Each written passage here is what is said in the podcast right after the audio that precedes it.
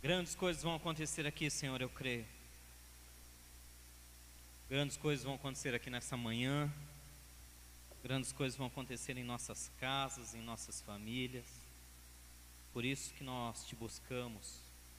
Não somente porque nós desesperadamente precisamos, mas nós também te buscamos porque nós confiamos no Senhor.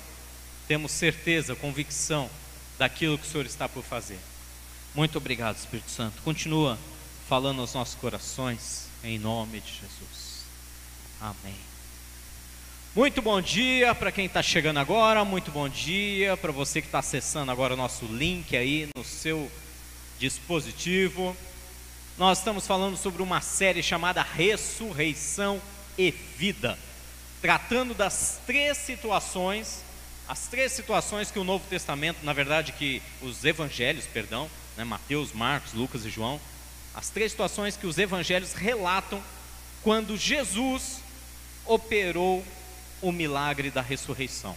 Nós vimos semana passada, com ênfase, muita ênfase, no arrependimento, no quebrantamento, na humilhação perante o Senhor. Nós vimos a história da ressurreição da filha de Jairo, onde Jairo, um homem é, importante na sociedade, um dos principais da sinagoga judaica, não se importou com o que iam pensar, mas vendo a sua filha morrendo, ele simplesmente falou: Olha, o que vão dizer de mim eu não me importo, eu vou procurar a Jesus, eu vou me humilhar diante de Jesus, mesmo sabendo que seria muito criticado por ser um dos líderes judeus da época, buscando a Jesus, que na época era uma pessoa não grata na sociedade uh, religiosa judaica.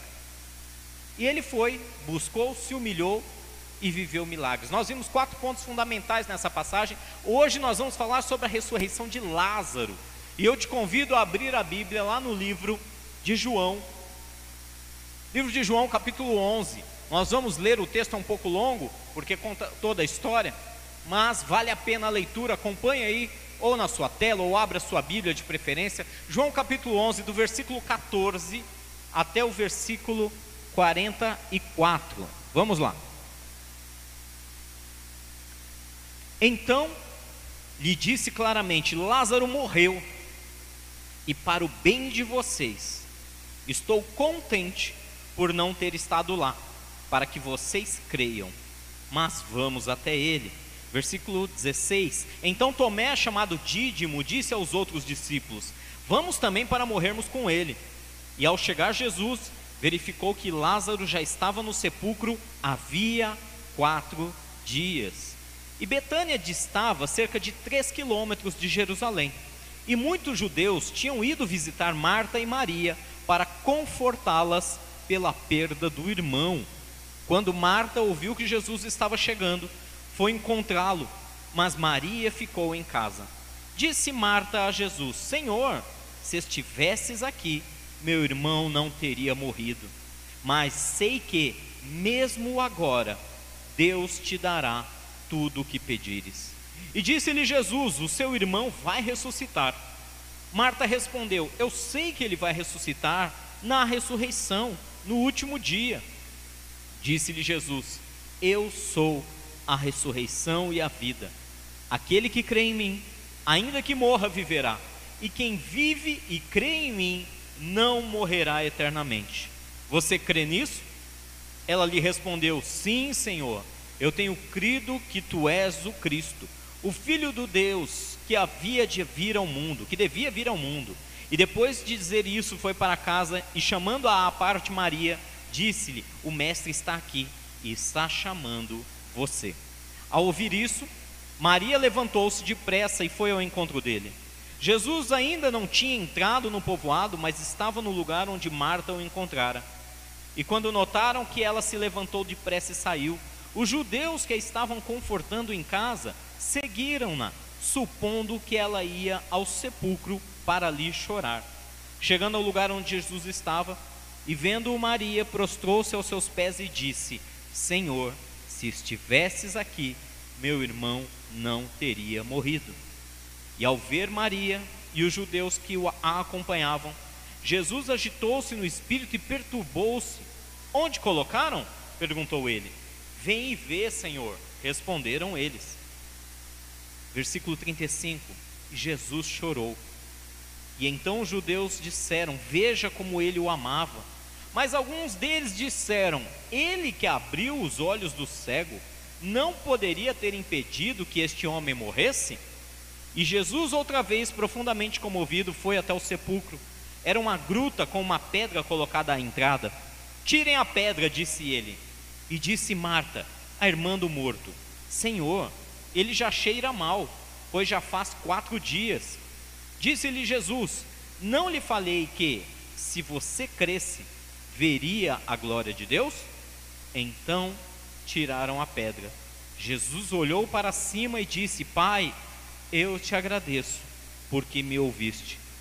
Eu sabia que sempre me ouves, mas disse isso por causa do povo que está aqui, para que creiam que tu me enviaste. E depois de dizer isso, Jesus bradou em alta voz: Lázaro, venha para fora. O morto saiu, com as mãos e os pés envolvidos em faixas de linho e o rosto envolto num pano. E disse-lhes Jesus: Tirem as faixas dele e deixem-no ir. Até aí, amém? Glória a Deus. Queridos, olha que história fenomenal. Nós aqui nos defrontamos na segunda situação onde Jesus opera um milagre da ressurreição. A palavra nos ensina que Jesus era próximo de Lázaro e das suas duas irmãs, Maria e Marta. Nós vemos outras passagens onde Jesus se depara com eles, está na casa deles, compartilha o pão com eles. A maior prova é que nós temos aqui um, o menor versículo da Bíblia, né? em João 11, 35, quando fala que Jesus chorou quando ele viu, de fato, quando ele colocou o coração dele na situação que Lázaro vivia, mas principalmente na incredulidade de todo o povo ao redor. Olha que interessante, as duas irmãs relatam a mesma coisa, as duas irmãs. Quando se encontram com Jesus, primeiro Marta, que vai ao encontro dele, depois Maria, quando é chamada, as duas falam a mesma coisa: Senhor, se o Senhor estivesse aqui, meu irmão não tinha morrido. E alguns, com ar de crítica, ainda falam, quando vem Jesus comovido: Olha, esse aí curou os cegos, ele não poderia ter vindo, vindo até aqui e impedido que esse homem ficasse doente, impedido que esse homem morresse? Pois muito bem, hoje nós temos mais quatro pontos simples, fundamentais, que a palavra nos ensina sobre essa situação. E alguém pode me dizer, poxa, Rogério, talvez o o que eu vá dizer hoje seja simplório para alguns. Eu estou tentando lembrar agora quem é o pregador, eu não me recordo. Eu estou mesmo tentando lembrar e eu não lembro o nome dele. Se alguém lembrar, me ajude. Mas teve uma situação em que um pregador ele pregou a mesma mensagem. A mesma mensagem na igreja dele todos os domingos por cerca de um ano. Todo domingo. Ele vinha e trazia a mesma palavra. No domingo seguinte, a mesma palavra. No outro domingo, a mesma palavra. Aí chegou um momento que o pessoal se tocou, né? Falou, poxa, mas ele está pregando a mesma mensagem de novo. E aí questionaram, falou, escuta, até quando você vai pregar? Você só vai pregar sobre isso agora? Todo domingo mesmo temos os mesmos versículos, a mesma palavra? E ele disse: Eu vou insistir nesse ponto até que vocês entendam e pratiquem. Opa! Jesus! O problema não é a simplicidade daquilo que eu vou trazer para vocês hoje. A questão, o cerne, está em compreender e vivenciar, experimentar, colocar em prática aquilo que vocês estão ouvindo, por mais simples que seja. E eu quero trazer para vocês, coloca aí na tela, o primeiro ponto hoje sobre esse texto que nos chama a atenção é que as aflições servem para aumentar a nossa fé. Por mais que a gente não goste, por mais que a gente não se alegre com isso, as aflições servem para aumentar a nossa fé. Olha o que diz lá em João 11, versículo 14 e versículo 15. Então lhes disse claramente, Jesus falando com seus discípulos: Lázaro morreu, e para o bem de vocês, estou contente por não ter estado lá, para que vocês creiam mas vamos até ele. Opa, mas como assim? Olha que maluquice, olha que coisa fora da lógica humana. Jesus dá uma notícia para os seus discípulos: Sabe Lázaro, nosso amigo? Sei, ele morreu. E aí todo mundo, mas eu estou feliz com isso. Tem cabimento, Jesus vira e fala: Eu estou feliz, eu estou contente. Sabe por que, que eu estou contente? Que Lázaro morreu e eu não estava lá. Jesus, que absurdo, o que, que o senhor está falando? Jesus está dizendo isso para que eles creiam. As aflições, elas servem para alimentar, para trabalhar nossa fé. Sabe por que, que nós ficamos enfermos? Sabe por que, que nós temos perdas financeiras? Sabe por que nós temos problemas relacionamentos? Tudo isso serve não para nossa tristeza, não para nossa angústia, não para nossa derrota, mas para aqueles que creem em Jesus, serve para alimentar a sua própria fé. A palavra de Deus é muito clara lá em Romanos, eu não coloquei aqui, mas você se recorda muito bem. Romanos diz que todas as coisas, Romanos 8, todas as coisas cooperam para o bem daqueles que amam a Deus, para o bem daqueles que são chamados segundo o seu propósito. Todas as coisas, todas as coisas cooperam para o nosso bem. Para aqueles que amam a Deus. Para quem compreende as verdades espirituais, para quem compreende o que Deus quer fazer com nossas vidas, para quem entendeu o reino espiritual, o reino de Deus, tudo, absolutamente tudo. Eu ouso dizer que até as nossas quedas, até os nossos erros, nossas falhas, porque nos fazem compreender a nossa podridão, nos fazem compreender que nós deixarmos um segundo sequer de andarmos pelo Espírito Santo de Deus, nós vamos fazer besteira e vamos voltar ao velho homem, à velha mulher. Todas as coisas cooperam para o bem daqueles que amam a Deus, e as aflições trabalham a nossa fé. Em outras palavras, meu querido, de uma maneira bem grosseira, bem grotesca e bem simplória, as aflições peneiram para saber quem pertence e quem não pertence ao Senhor.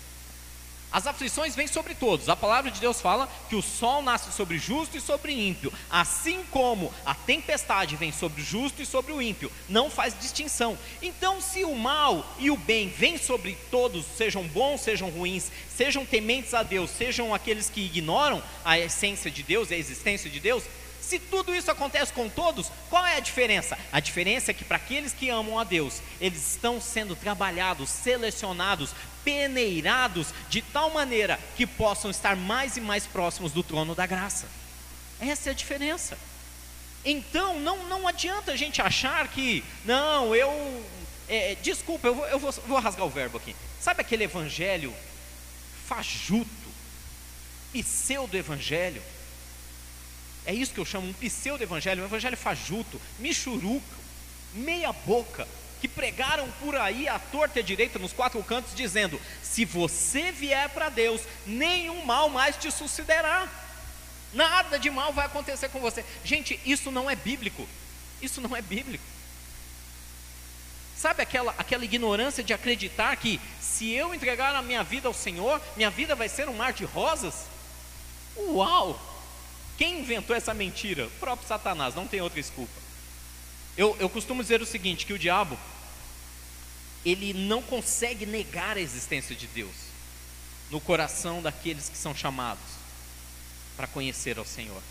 E uma vez que ele não consegue negar a existência, ele falou: Bom, já que é impossível negar a existência, eu vou fazer o seguinte: eu vou lançar a outra hipótese, o plano B. E o plano B de Satanás é: todos os caminhos levam a Deus.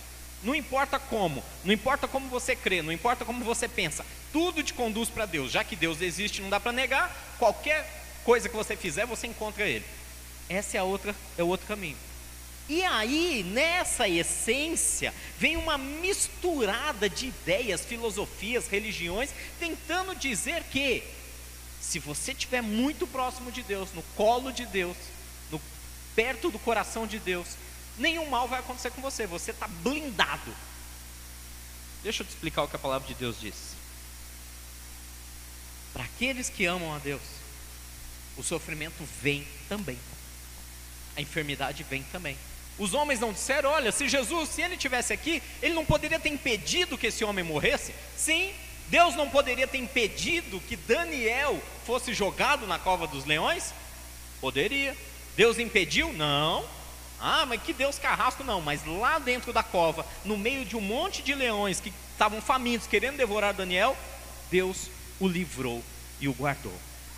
Deus não poderia ter livrado os amigos de Daniel? Lembra da passagem? Sadraque, Mesaque, Abednego?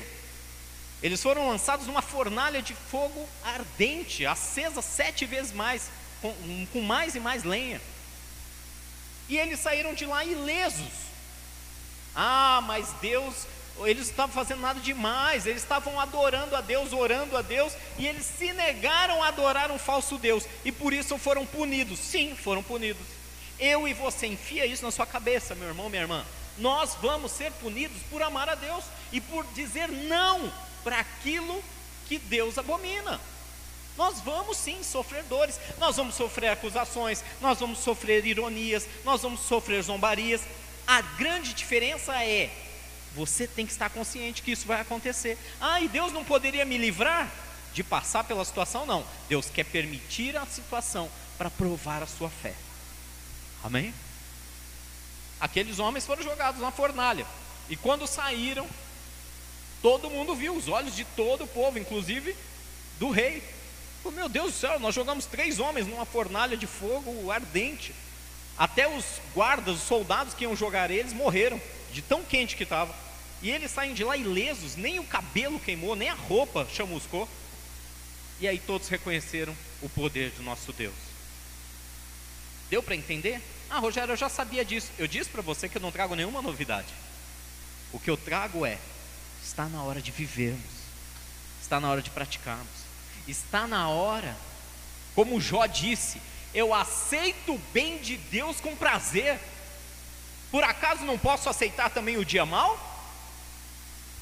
Mas esse evangelho michuruco que foi pregado durante alguns anos aí na nossa cabeça, diz que nós não podemos passar nenhum perrengue. Para nós que amamos a Deus, olha o que fala lá no livro de Romanos 1. Paulo está falando especificamente com crentes. Romanos 1, 16, 17. Não me envergonho, não me envergonho do Evangelho, porque é o poder de Deus para a salvação de todo aquele que crê. Primeiro do judeu, depois do grego, e versículo 17. Porque no Evangelho é revelada a justiça de Deus, uma justiça que do princípio ao fim é pela fé. Como está escrito, o justo viverá pela fé. Do princípio ao fim é por fé, meu irmão. Você que abraçou a cruz de Cristo, do começo ao fim é pela fé. É pela fé dizendo: Senhor, eu não consigo, eu não tenho força, mas eu creio que o Senhor pode. E aí dá mais um passo. Senhor, está doendo essa situação, essa angústia que eu estou vivendo, esse problema pessoal, familiar, essa enfermidade, tudo isso está me trazendo angústia. Mas pela fé eu vou dar mais um passo, porque eu sei que o Senhor está comigo, eu sei que o Senhor está me provando. E vamos além, olha o que fala lá no livro de João 16, esse texto é clássico, eu amo esse texto. Se você acha que eu estou falando abobrinha, se você é daquela linha que, ah, não, praga nenhuma chegará na minha tenda porque eu sirvo a Deus. Meu irmão, se assim fosse, se assim fosse, não teriam tantos pastores, ministros, cristãos que estariam morrendo de Covid. Ah, mas eles morreram porque não tiveram fé. Misericórdia, irmão. Cuidado com a língua, cuidado, para não julgar. Eles e todos aqueles que partiram com esse vírus maldito, partiram porque chegou o seu tempo. Poderia ter caído um avião na cabeça deles, poderia ter acontecido qualquer coisa. Mas não venha me dizer que eles morreram porque não tiveram fé. Porque isso aqui, essa questão, não se trata aqui. A fé é a fé para suportar, para passar pelos momentos, para ser peneirado por Deus. A fé é para saber que, se mesmo diante do leito de morte, você confia no Senhor, que mesmo que os seus olhos se fechem, você vai estar com Ele eternamente. É dessa fé que Jesus está falando, e não da fé para dizer se morreu ou está vivo. Até porque Paulo é muito claro, e esse é o evangelho genuíno. Se vivemos para o Senhor, vivemos, e se morremos, aleluia, para o Senhor morremos. Quer vivamos, quer morramos, somos do Senhor. Esse é o evangelho. Esse é o evangelho. E não ficar julgando os outros por uma enfermidade. Todos são afligidos. Todos. Todos podem passar por enfermidades, todos podem passar por quebras e problemas financeiros, todos podem passar por problemas conjugais, relacionais, todos, sem exceção. A diferença é que como nós vamos lidar com isso? Com a fé no Senhor ou com ó vida, ó céus, ó oh azar. E eu, e eu que amo a Deus, por que, que isso está acontecendo comigo? Está acontecendo comigo? Eu vou te explicar por quê. João 16. Aí na tela para você. Olha bem esse versículo com bastante calma. Jesus estava falando sobre um momento de dores. Eu lhes disse essas coisas para que em mim vocês tenham paz. Neste mundo vocês terão o quê? Aflições. Contudo, tenham ânimo. Eu venci o mundo. Esse versículo ele é tudo quando o assunto é luta, quando o assunto é tribulação. Ele é tudo. O próprio Senhor Jesus dizendo o seguinte: olha, sabe por que, que eu estou explicando que não vai ser fácil? Eu não estou falando isso para vocês terem medo, eu não estou falando isso para vocês entrarem em pânico, eu não estou falando isso para vocês duvidarem, eu estou avisando o que há de vir e que não é fácil o caminho que virá. Sabe para quê? Para que vocês tenham paz. Onde? Em mim. Para que em Jesus nós tenhamos a paz, a confiança de que Ele vai nos guiar no meio dessa situação. Amém? É assim. Nesse mundo, Jesus está falando o quê? Nesse mundo, vocês que me aceitaram, vocês que se arrependeram, vocês que se quebrantaram, entregaram a sua vida, vocês vão ter um mar de rosas. Não, não, não, não. Neste mundo aqui, esse mundo que a Bíblia relata que jaz no maligno, é um mundo que é um mundo que está condenado já. Neste mundo vocês terão aflições. Ah, vida, ó oh, céus, ó oh, azar. Não, não, não, não, não. Olha as palavras de Jesus, mas tenham bom ânimo. Ah, Rogério, o que você está falando é muito doido para minha cabeça. Você está me dizendo que Jesus prometeu lutas, tribulações, angústias, e eu tenho que ficar animado. É isso mesmo que eu estou entendendo? É o que Jesus está dizendo. Tenham bom ânimo. Sabe por quê? Sabe por que a gente tem que se alegrar? porque ele venceu o mundo. E o que ele quis dizer com isso? Eu venci. E eu estou com vocês. Nada e ninguém pode impedir você de alcançar o seu objetivo, que é a vida eterna em Cristo Jesus. É isso. É isso. Então, querido, abra os seus olhos diante do momento difícil. Abra os seus olhos diante da crise. Abra os seus olhos diante da pandemia. Abra os seus olhos diante da, da situação que parece insolúvel. Jesus está te chamando para crer. E aí? Nós vamos ter paz nele, no meio da tribulação, sabendo que ele está conosco? Ou nós vamos ficar aí choramingando, dando uma daqueles de Senhor, mas por quê? Por quê? Por quê? Bom, você que pergunta tanto por quê, por quê, está aí a resposta. Deus está peneirando você. Deus quer saber se de fato você crê, se de fato você confia nele, se de fato você é um daqueles que ele está chamando para a eternidade, porque a porta é estreita. Não, não, não, não venha achar que está tudo fácil, que o caminho está asfaltado e pavimentado. Não está. Estreita é a porta que conduz para a salvação, e amplo e largo é o caminho que leva para a perdição. Deus está literalmente afunilando, te preparando para entrar por essa porta estreita. Mas se você ignora esse fato e quer um caminho bem pavimentado e bonitinho, eu tenho uma notícia que talvez você tenha que pensar nela. Talvez, talvez você realmente não é daqueles que perseverará até o fim. Ai, Rogério, que notícia triste. Eu falo isso para que cada um de nós examine o próprio coração, para que cada um de nós entenda: será que? Não estou julgando ninguém, tá? Eu também estou sujeito a isso. Como bom arminiano que eu sou, eu acredito sim que eu fui predestinado por Deus, como todos os calvinistas, mas ao mesmo tempo, eu acredito que eu tenho que lutar diariamente para não fazer a graça de Deus ser barateada. E de tal maneira que eu tenho que trabalhar, fazer o meu melhor para fazer jus. Nunca vou ser digno, mas para pelo menos não abrir mão da salvação que Deus me deu de graça. Então, precisamos disso. Precisamos disso. Precisamos compreender que o que estamos vivendo é para que Deus possa selecionar quem de fato pertence a Ele. E Romanos capítulo 5, versículo 3 e 4, esse texto também é fantástico, diz que não só isso, mas também, olha que maluquice, Paulo falando isso. Nós, provavelmente Paulo. Não, aqui é certeza que é Paulo, não é Hebreus. Não só isso, mas também nos gloriamos nas tribulações, porque sabemos que a tribulação produz o que? Perseverança. A perseverança, um caráter aprovado. E o caráter aprovado, esperança.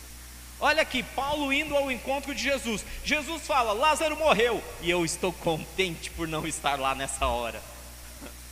Aí vem Paulo depois fala: E não só isso, não só passamos por lutas, nós passamos por lutas com alegria, nós nos alegramos na tribulação, porque eu sei que a tribulação vai trabalhar em mim e vai produzir perseverança. Quanto mais perseverante, quanto mais firme eu for, quanto mais eu continuar nesse caminho com Cristo, mais o meu caráter vai ser trabalhado e aprovado. E quanto mais o meu caráter é trabalhado e aprovado, mais esperança na glória de Jesus eu tenho.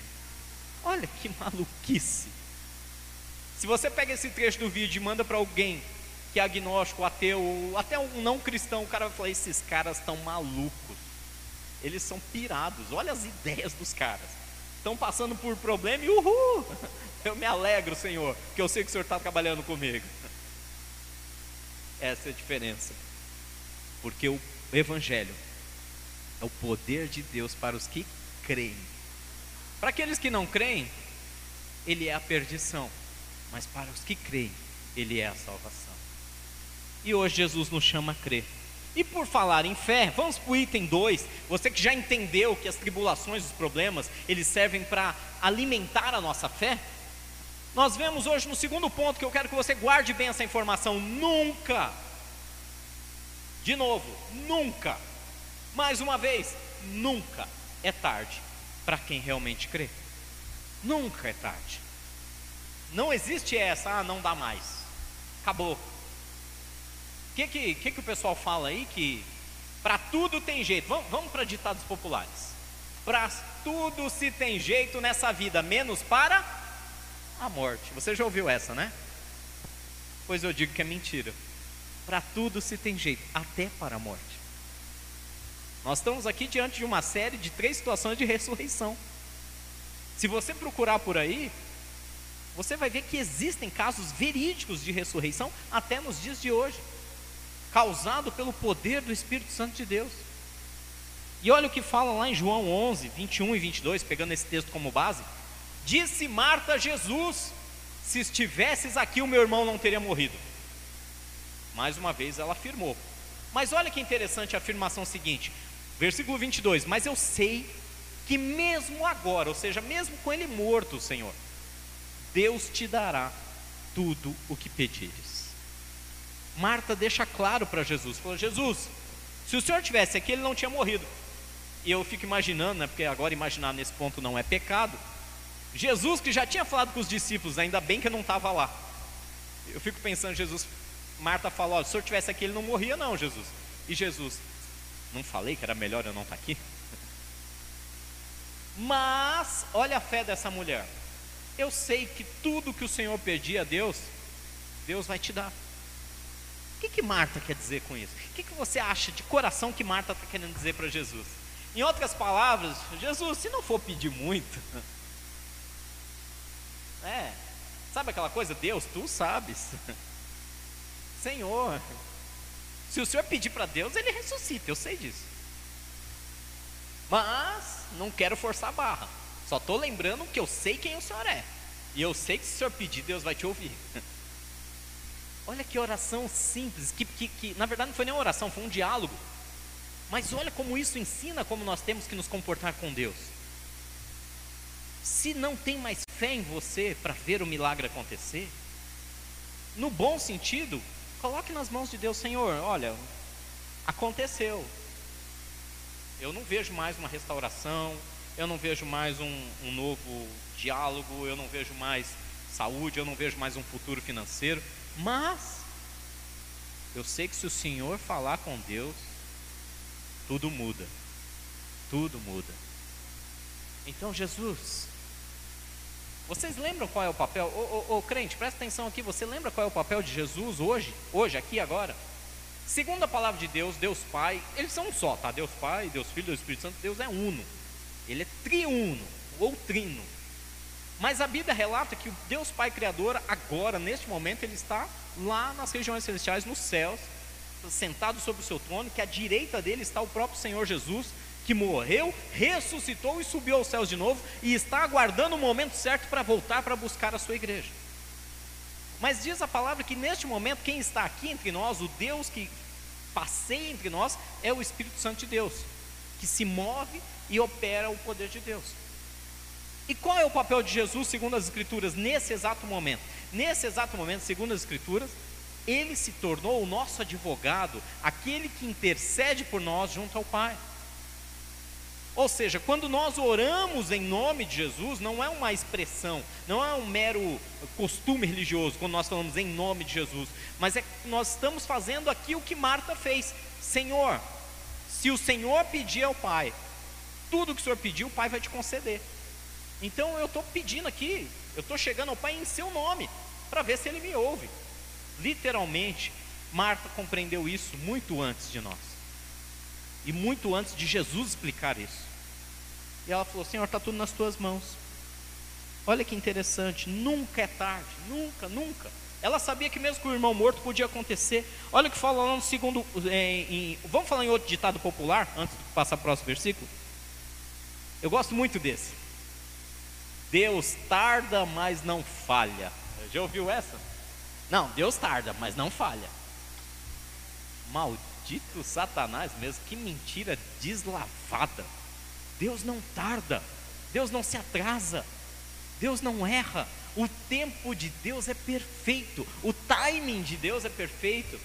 Por isso que ele falou. E sabe o que é o pior? Esse maldito desse provérbio saiu dessa situação. Saiu dessa situação mal interpretada. Olha, Jesus tardou, ele podia estar lá com Lázaro e ele ficou. Em algumas outras passagens, se você pegar os evangelhos sinóticos, você vai ver que Jesus se demorou de propósito. Sim, ele se demorou de propósito. Ele sabia que Lázaro estava doente, ele sabia que Lázaro estava para morrer, e o que ele fez? Ele parou de propósito e falou: vamos esperar. E só quando chegou a notícia, Lázaro está morto, que ele foi até o encontro. E daí inventaram essa mentira descabida. Deus tarda, mas não falha. Não, Deus não tarda. Ele esperou propositalmente para que se manifestasse a glória de Deus. E aí sim, vamos lá em 2 Pedro 3, versículo 9. Acompanha aí, diz: O Senhor não demora em cumprir a sua promessa, como julgam alguns. Pelo contrário, Ele é paciente com vocês, não querendo que ninguém, se, ninguém pereça, mas que todos cheguem ao arrependimento. Ou seja, ah, Deus está demorando. Não, não, não. Deus não está demorando. Deus está esperando você se posicionar em fé. Ele está dando tempo para você, literalmente, ser aquilo que Ele te chamou para ser. Ah, ainda não aconteceu um milagre na minha vida, porque Deus te ama. Porque se Deus der tudo que você quer, literalmente a gente fica uma criança mimada e foge completamente da palavra de Deus e foge completamente daquilo que Deus espera de nós. Gente, vamos ser honestos, vamos ser transparentes. Nós, seres humanos, não somos fáceis. Se Deus sai abençoando e dando tudo que a gente pede, literalmente é muito fácil o orgulho, a arrogância, a, a gente começa a se achar um ser superior, um queridinho de Deus. Então Deus não demora, Deus não se atrasa. Pelo contrário, como alguns estão pensando, como alguns dizem por aí, como até esse ditado popular fala, na verdade Deus, Ele é paciente com a gente. E muitas vezes Ele demora, Ele leva um processo, um tempo para nos abençoar em determinada situação, justamente por amor e paciência conosco, de tal maneira que Ele espera a nossa transformação, Ele espera o nosso posicionamento, e aí Ele fala: Bom, agora está pronto, agora eu posso abençoar. Sabe aquela história de criança esperando o presente de Natal? Ah, mas puxa vida, por que, que criança não, não. Ah, eu vou dar presente de Natal toda semana, não é nem todo mês. De onde vem toda essa história de recompensa, de ver o esforço, a transformação? E como um bom pai, ele também aguarda pacientemente que o nosso coração se alinhe com o coração dele. Olha o que fala lá no livro de João, ainda, capítulo 11, 25 e 26. Disse-lhe Jesus: Eu sou a ressurreição e a vida. Aquele que crê em mim, ainda que morra, viverá. E quem vive e crê em mim não morrerá eternamente. Você crê nisso? Olha o que Jesus está falando, nunca é tarde. Ah, morreu, não tem mais jeito. Se você crê de fato em Jesus, mesmo que você morra, você viverá. E agora sim vai começar a desfrutar das bênçãos de Deus. Gente, sabe que eu não quero trazer isso como temática porque o assunto é longo, mas a gente se apega demais a esse mundo.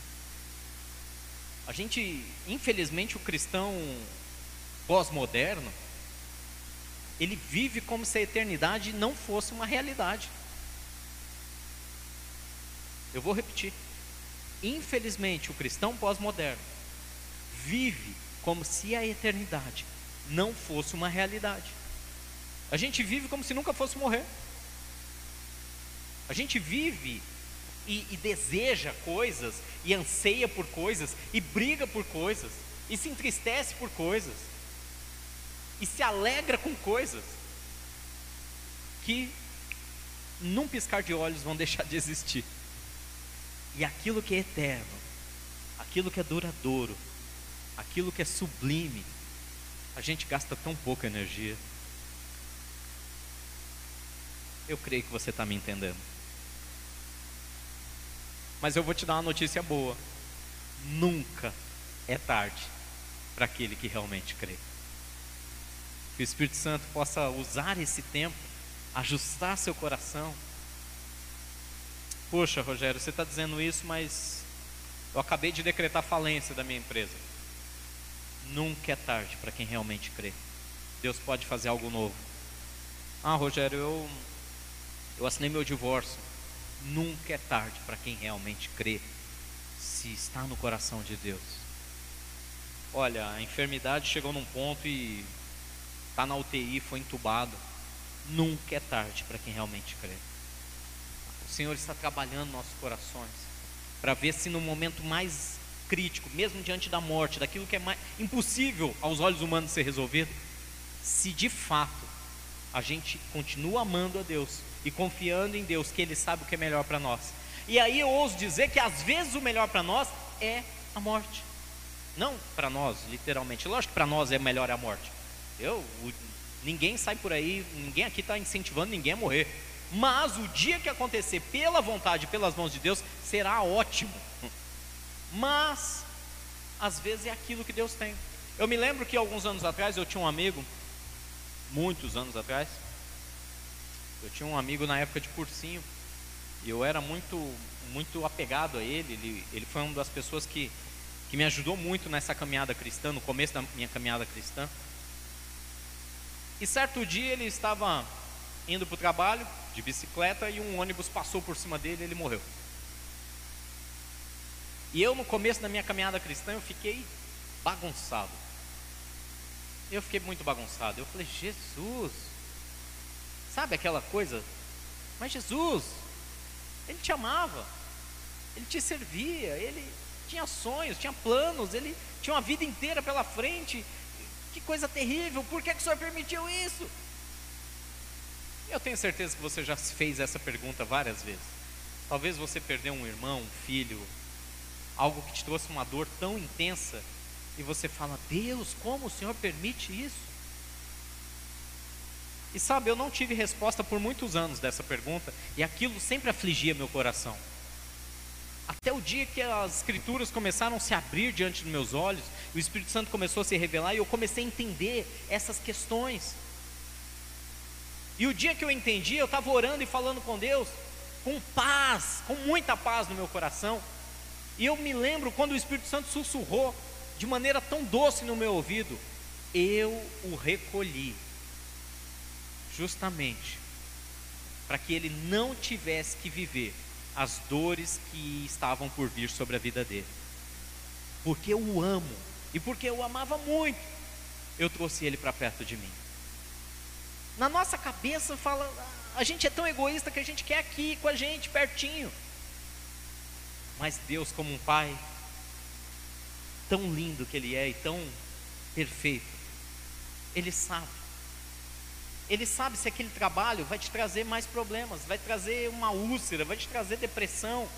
E aí você, a tua quebra, você é mandado embora, sei lá, e você fica, ah, mas por que, que Deus permitiu você mandar embora? Porque Deus te ama. Então, voltando nesse ponto, às vezes aquilo que parece terrível é o amor de Deus nos livrando. Mas nunca é tarde para aquele que crê. Deus vai te dar um recomeço na família, no trabalho, na saúde, no ministério, no chamado, no reino. Nunca é tarde. Permaneça firme. E diz ainda, eu tenho aqui um terceiro ponto que eu quero trazer para vocês.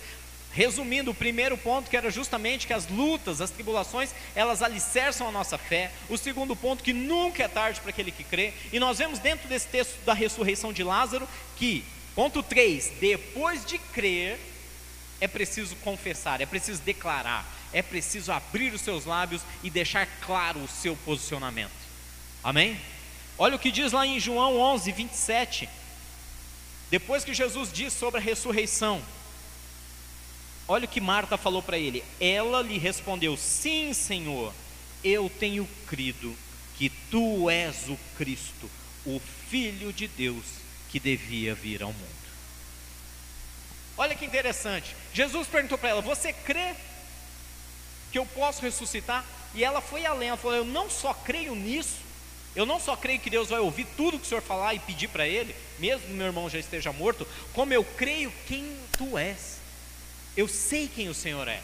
Tu és o Cristo, o Filho do Deus vivo que havia de vir para este mundo.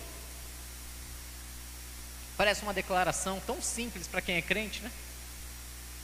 Deixa eu explicar rapidinho para vocês o poder de uma declaração. Na nossa sociedade hoje, na nossa sociedade hoje, contemporânea, uma declaração basicamente só tem poder de destruir a sua imagem. Sim, você fala uma coisa errada e aquilo é filmado, gravado e jogado numa rede social, pronto, as pessoas vão te cancelar. É assim que a nossa sociedade funciona. Mas uma coisa de palavra não tem valor legal, jurídico, legal, né? Algum. Vai acabar com a sua imagem, mas não tem valor legal. Por exemplo, se eu digo, eu estou doando a minha casa, brincadeira, gente, nem casa eu tenho. É, estou doando a minha casa para fulano. Vão pegar isso, vão jogar nas redes sociais, e vão falar: olha, se ele não fizer, nós vamos acabar com a imagem dele, porque ele prometeu, ele disse que fez. Mas legalmente falando, eu não assinei nenhum documento, eu não reconheci firme nenhum cartório, não levei seu cartório de imóveis para passar a escritura adiante, para fazer uma nova escritura. Resumindo, na nossa sociedade, a palavra perdeu força. Perdeu força. Só que eu quero que você entenda que há dois mil anos atrás, especialmente quando nós estamos falando ali na região do Oriente Médio, a palavra, o verbo, a questão verbal, tinha a mesma força de você ir hoje num cartório, assinar, reconhecer firma e deixar público. Ou seja, quando alguém declara isso, hoje se você fala, eu creio que Jesus é o Filho de Deus, beleza. Agora alguém, há dois mil anos, declarar, eu creio que Jesus é o Filho de Deus, é a mesma coisa que ele escrever num outdoor e colocar ali na rodovia e falar: Eu estou declarando contra tudo e todos que eu sei quem esse homem é. Ele é o Filho de Deus. Ou seja, o poder da expressão oral daquela época é tão forte que hoje é difícil para a gente compreender. E Marta falou isso: falou, Olha, eu sei que o Senhor não é apenas um ser humano, eu sei que você é o Filho de Deus. E aí eu te pergunto: hoje nós sabemos quem Jesus é? Hoje de fato nós temos essa convicção? Não, eu sei que Jesus é o Filho de Deus, tá, mas espera aí, olha o que está implícito nessa afirmação. Ele é o Filho de Deus. Espera aí, você nega alguma coisa boa para o seu filho? Depende, se vai prejudicá-lo, sim, mas caso contrário, não. Você nega comida para o seu filho, você nega abrigo para o seu próprio filho, você nega carinho para o seu próprio filho, você negaria amor para o seu próprio filho? É claro que não.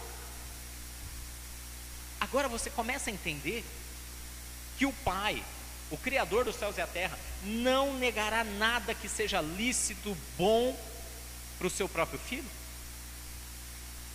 Você consegue entender isso? Tanta gente falando, ah, eu queria ser filho de um homem muito rico, eu queria ser filho de alguém famoso. Gente do céu! A palavra diz que esse filho, por adoção, nos resgatou para essa família. E nós não conseguimos viver de fato como se Deus, o Pai, Criador de todas as coisas, o dono do mundo, de fato, fosse o nosso Pai. E que também nos desse tudo aquilo que nós precisamos.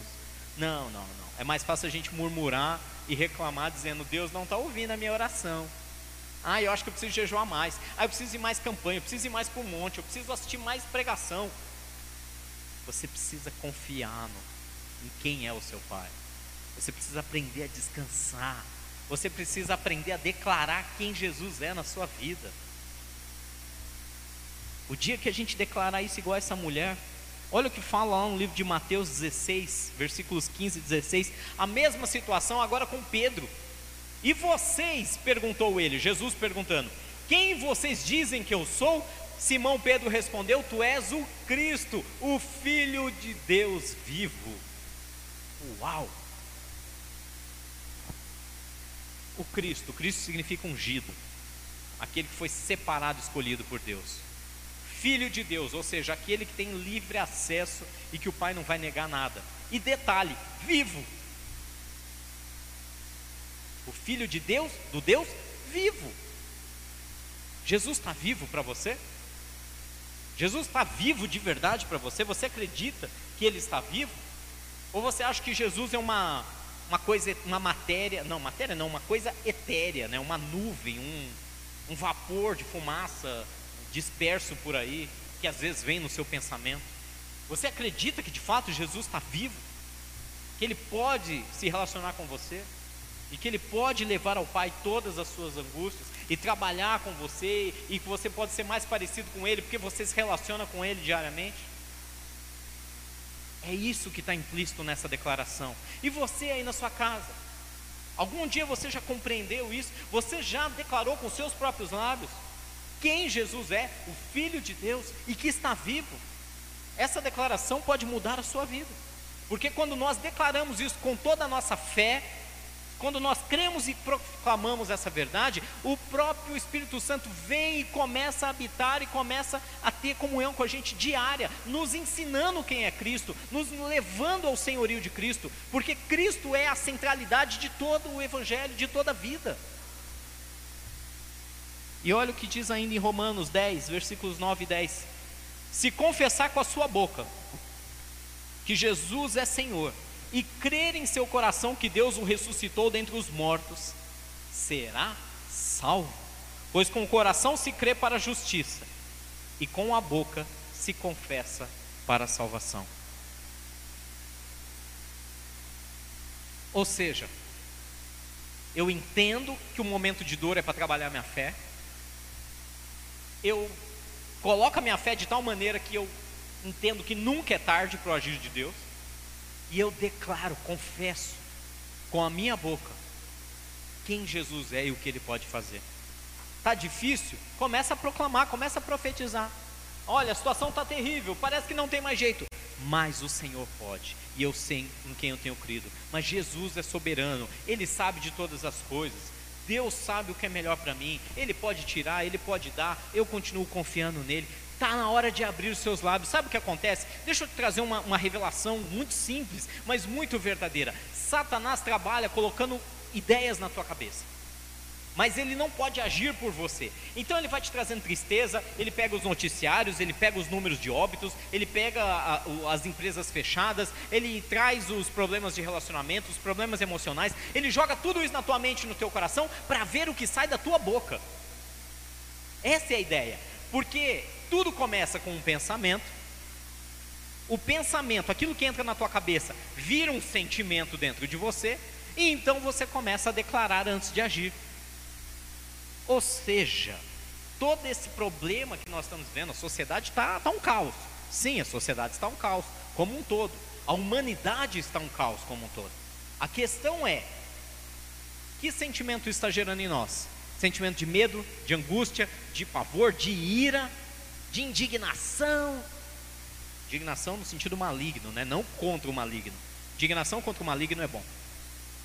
E esses sentimentos estão saindo da nossa boca como?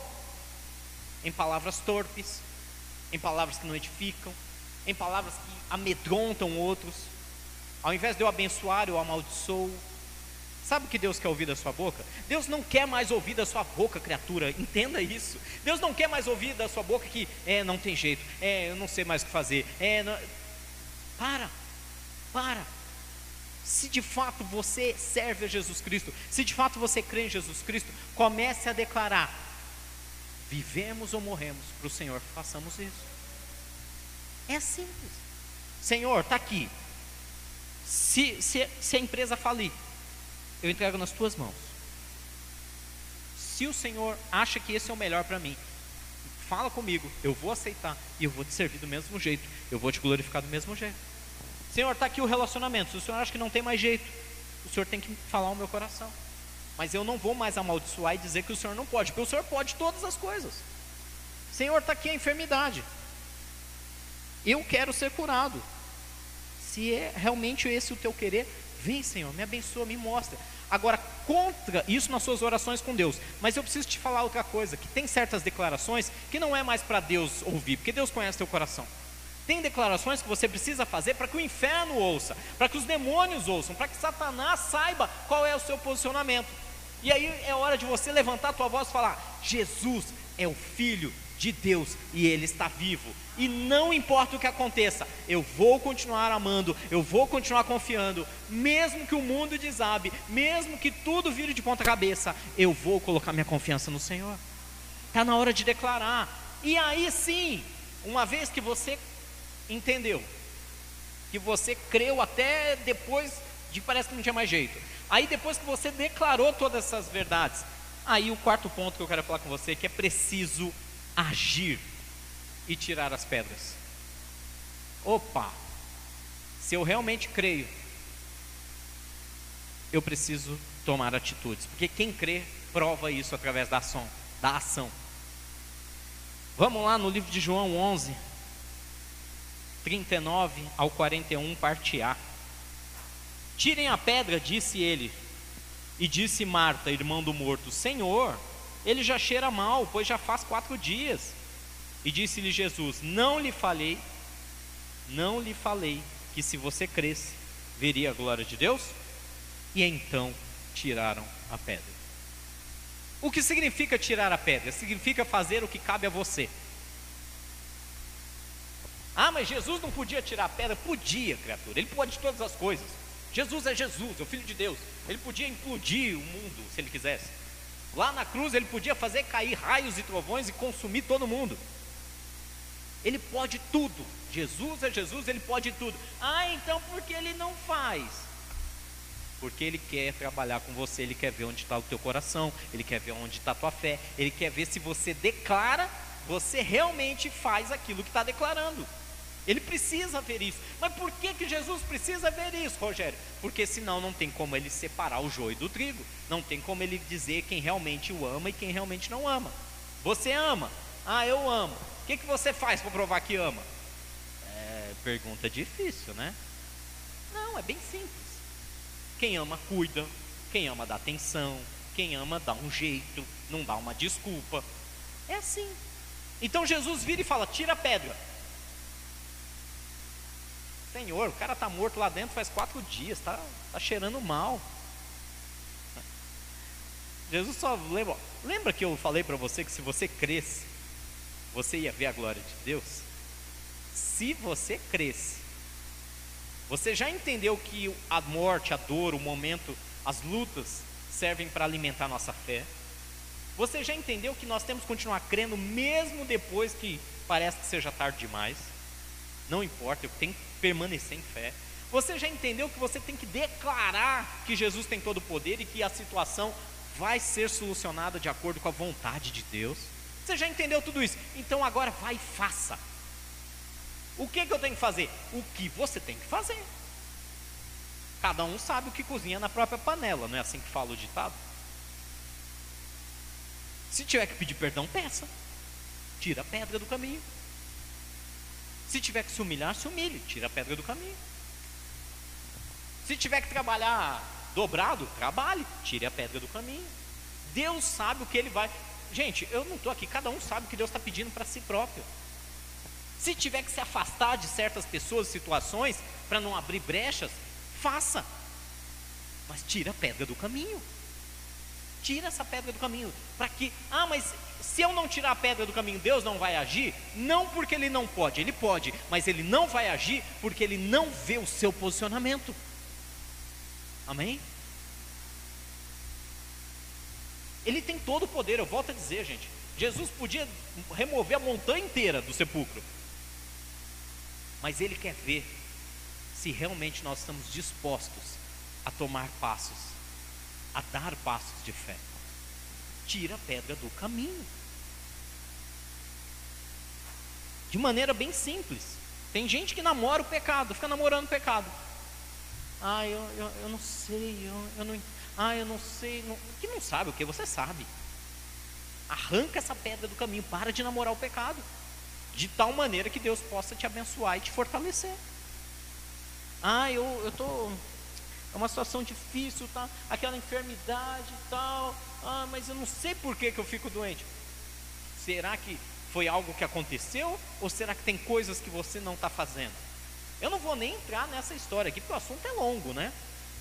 Hoje mesmo, hoje ou ontem, não lembro, tomei um puxão de orelha da minha esposa. Falou, e esse templo do Espírito Santo aí? Está cuidando bem dele?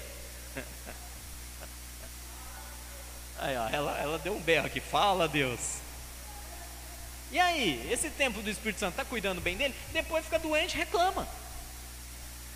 É gente, eu, eu, vocês me conhecem, aqui é transparência, eu não vou ficar escondendo, aqui não fico me escondendo em castelo de cristal, não. É assim que funciona. Depois a gente aí tá lá hipertenso, diabético, sei lá o que, bababá, ai, com medo de Covid. Por que medo de Covid? Porque está hipertenso, diabético, babá, e aí vem todas essas coisas. Mas por quê? Porque não tira a pedra do caminho. No meu caso, a pedra se chama açúcar, tá? É uma pedra de açúcar.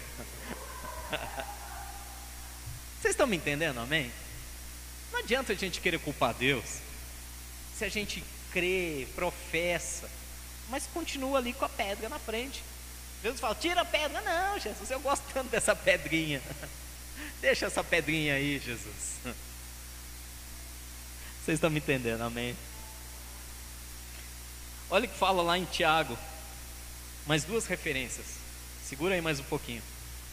Tiago capítulo 2, do versículo 17 e depois versículos 19 e 20. Está tudo aí na mesma tela. Assim também a fé, por si só, se não for acompanhada de obras, de ações, está morta. Você crê que existe um só Deus? Muito bem. Até mesmo os demônios creem e tremem. Insensato quer certificar-se, certificar-se de que a fé sem obras é inútil? Olha esse texto que forte. Eu, só para vocês terem ideia, Tiago, o livro de Tiago é um, é um, dos meus livros preferidos na Bíblia. Porque Tiago ele é, ele é duro, ele é direto, ele exorta com amor, mas ele também puxa a orelha e sem dó. E eu gosto muito do, da epístola de Tiago por causa disso, por causa dessa mensagem, porque é uma maneira que Deus fala muito comigo, comigo comigo. Tem gente que prefere João, aquela coisa mais amorosa, carinhosa. Eu prefiro que Deus me puxe a orelha. E Tiago fala exatamente isso. Ah, você tem fé? Beleza, prova. Prova que você tem fé através das suas atitudes. Tira a pedra, faz o que tem que fazer. Ah, você crê que tem um Deus todo-poderoso? Ah, eu creio. Você pode perguntar para 90% da população, sei lá se chega tudo isso, acho que caiu um pouco, mas a grande maioria da população, você crê em Deus? Creio. Parabéns, até os demônios creem. Você, ó, eu, eu costumo brincar que você e o demônio tá assim, ó. Os dois creem em Deus. E os demônios tremem. A diferença não está se eu creio em Deus, que Deus existe. A diferença está se eu provo isso com as minhas atitudes. Se as minhas atitudes são atitudes de fé. E olha que texto legal também, lá no livro de João, capítulo 14, o próprio Jesus dizendo: Digo-lhes a verdade: aquele que crê em mim, olha o que vai fazer? Também as obras, fará também as obras que eu tenho realizado. Fará coisas ainda maiores do que estas, porque eu estou indo para o Pai. A grande verdade é que nós estamos vivendo um cristianismo, e eu me incluo nele, muito superficial. Porque de fato, aquele que crê faz as mesmas obras que Jesus, e ainda maiores. Aquele que crê, perdoa como Jesus perdoou. Aquele que crê, escolhe amar. Amar não é sentimento, é, é decisão. Decide se sacrificar e amar como Jesus fez. Aquele que crê, releva. Eu gosto muito de Gálatas, capítulo 5, quando você vê o fruto, o fruto do Espírito: amor, bondade, paciência, mansidão, domínio próprio, longanimidade, temperança. Eu olho aquilo, eu fico vendo, é Jesus, é o próprio Jesus ali, em Gálatas 5, quando relata o fruto do Espírito. E aí eu fico me olhando e falo, Jesus, tá fácil não. A diferença é, nós queremos isso? Nós estamos buscando isso? Eu quero finalizar com você, lembrando, quatro pontos simples, mas que precisam ser vividos. Senão o cristianismo vira uma religião vazia, uma coisa religiosa, no pior sentido da palavra. Nós temos que lembrar isso. Primeiro ponto é exatamente que as aflições servem para aumentar a nossa fé. Não ignore as aflições, não ache que Deus está te amaldiçoando. Deus está trabalhando com o seu coração. O segundo ponto é justamente que nunca é tarde, nunca, absolutamente nunca é tarde para quem realmente crê. Deus pode fazer mesmo após a morte. Deus tem um poder até sobre a morte. O terceiro ponto é que além de você crer, depois que você crê, você precisa começar a proclamar isso, a confessar isso com os teus lábios. Para que o inferno veja quem você é e onde você se posicionou em Deus. E não ficar murmurando por aí, dando um alimento para Satanás. E quarto e último ponto, que a gente acabou de falar, é que é preciso agir e tirar as pedras do caminho. Amém? Eu quero orar com você, que essas manifestações de Deus possam alcançar o seu coração e que principalmente esses pontos que nós aprendemos na ressurreição de Lázaro possam não ficar perdidos aí na sua memória. Ah, mais uma palavra boa, legal, obrigado. Não. Que esses pontos se tornem vivos na sua vida. Especialmente a você que, que nos acompanha hoje, talvez pela primeira, segunda vez, você que ainda tem algum medo né, de igreja, de evangélicos, de coisa assim, eu te faço um convite especial a colocar esses quatro pontos em ação na sua vida. Principalmente o de crer que Jesus pode todas as coisas, porque Ele pode, e de declarar que Ele é o Filho de Deus vivo e que você confia nele. Feche seus olhos na sua casa, ore comigo. Pai, em nome de Jesus, nessa manhã nós te agradecemos. E mais do que te agradecer, Senhor, nós imploramos, nos ajuda a viver essa palavra. Nos ajuda, Senhor, a viver essa verdade. Nos ajude, ó Deus, a viver essa transformação de vida. Nós pedimos perdão porque reconhecemos que muitas vezes, quando a tribulação, quando a angústia, quando o problema bate à nossa porta, nós, primeira coisa que fazemos é murmurar e duvidar que o Senhor nos ama. Nós não aceitamos o teu amor, nós não aceitamos a graça da salvação, nós achamos que às vezes até merecemos o mal. Perdão, Senhor, por isso, porque o Senhor nos amou e o Senhor só quer ver onde está o nosso coração. Pai, nós te pedimos perdão porque nós não confiamos de verdade no Senhor e nós nos apegamos demais a dinheiro, a posições sociais, ao que pensam de nós, quando aquilo que é eterno nós ignoramos. Perdão, Senhor, por isso. Nessa manhã nós queremos de todo o coração, de todo o coração, que o Teu Espírito Santo venha e nos transforme e acenda essa chama em nossos corações e nos coloque de fato numa posição daqueles que olham para os momentos de dor e dizem: Eu sei que Jesus está comigo, Ele venceu o mundo, eu também vou vencer essa situação. Eu sei que Jesus não quer o meu mal, mas que todas as coisas cooperam para o bem daqueles que o amam. Então eu escolho amar a Deus, eu escolho confiar em Deus, eu escolho passar por esse momento de dor, de mãos dadas com o Senhor. Deus, que a gente possa crer, até quando parece impossível. Alimenta essa fé em nós, Espírito Santo.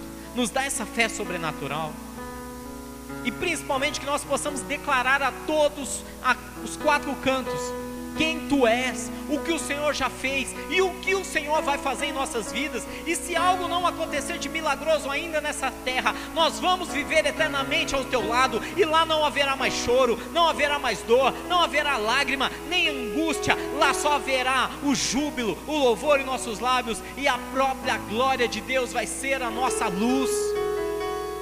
Ajuda-nos a declarar essas verdades a cada dia, Pai.